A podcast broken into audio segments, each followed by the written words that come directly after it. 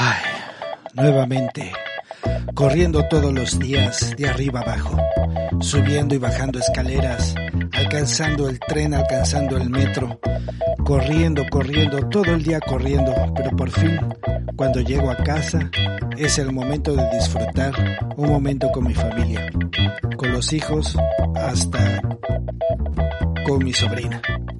Pero es divertido.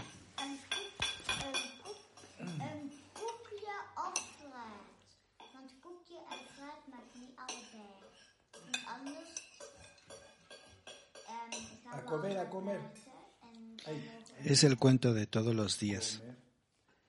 Seguir comiendo, hablando, cantando, divirtiéndome. Hace 30 años que llegué a este país. Bueno, mejor dicho, a Europa. Porque dentro de todos esos viajes, dentro de todos esos momentos y aventuras,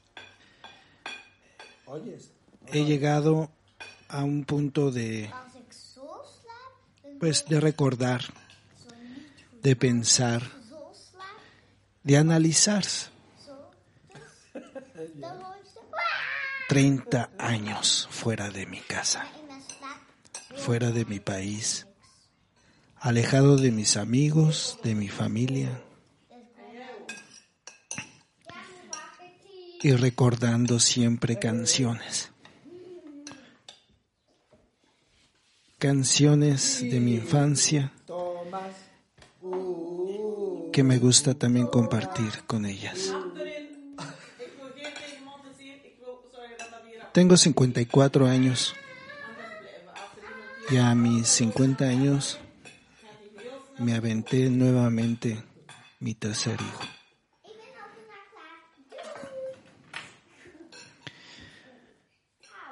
Mis dos primeros hijos fueron, bueno, nacieron con mi primera mujer.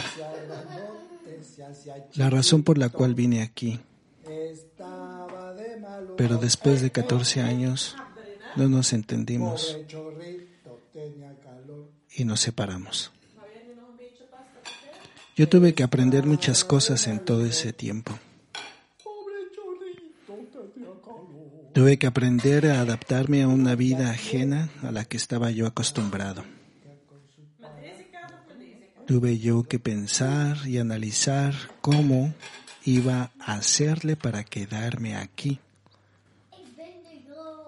Pero uno de los primeros retos fue aprender el idioma.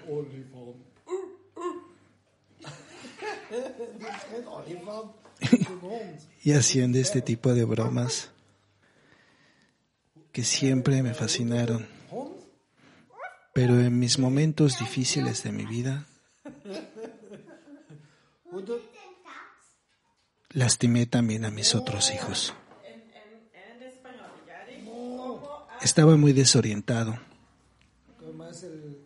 No tengo excusas, pero sí puedo reconocer que el abuso de drogas y alcohol me llevaron a Estamos poniendo aquí desorden en la mesa. pues a fracasar en mi primer matrimonio. Komen hace un perro. ¿Cómo hace un perro? Imagínate, hace 30 años que salí y que pensé que nunca jamás iba a regresar. Hace 30 años cuando yo llegué aquí, el único método que existía para poder comunicarse con la familia eran las cartas,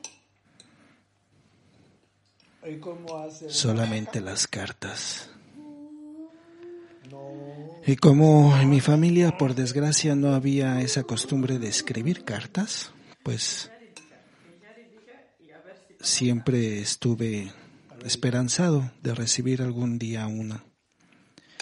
Sí escribieron, sí escribieron un par de cartas, sí. Todavía las conservo. Pero también llamaba. Llamaba. Llamaba por teléfono.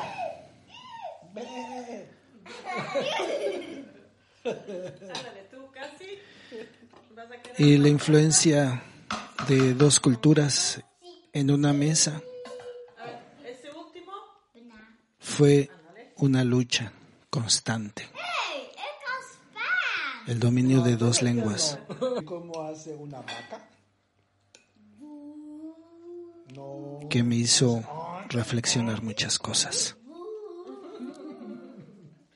que Yari diga, que Yari diga y a ver si papá sabe. A ver, Yari. Otra de las costumbres que también tuve que aprender era leer cuentos.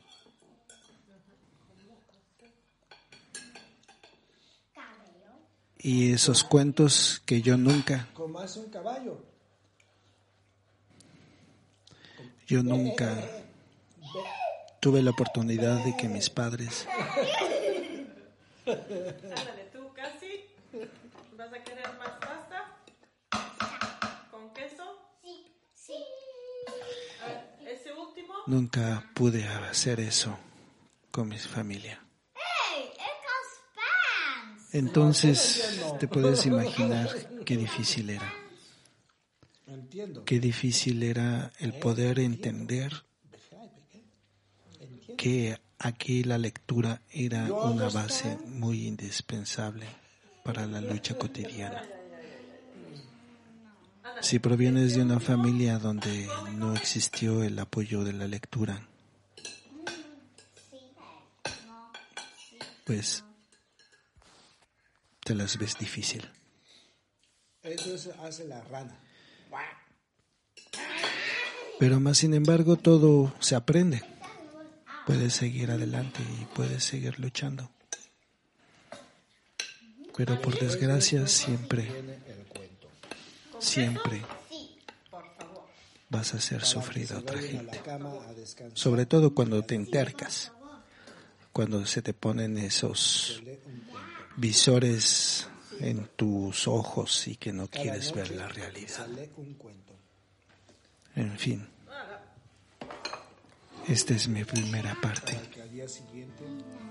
Espero que te sirva y que analices que tú, estando en tu propio país, puedes mejorar tu lucha.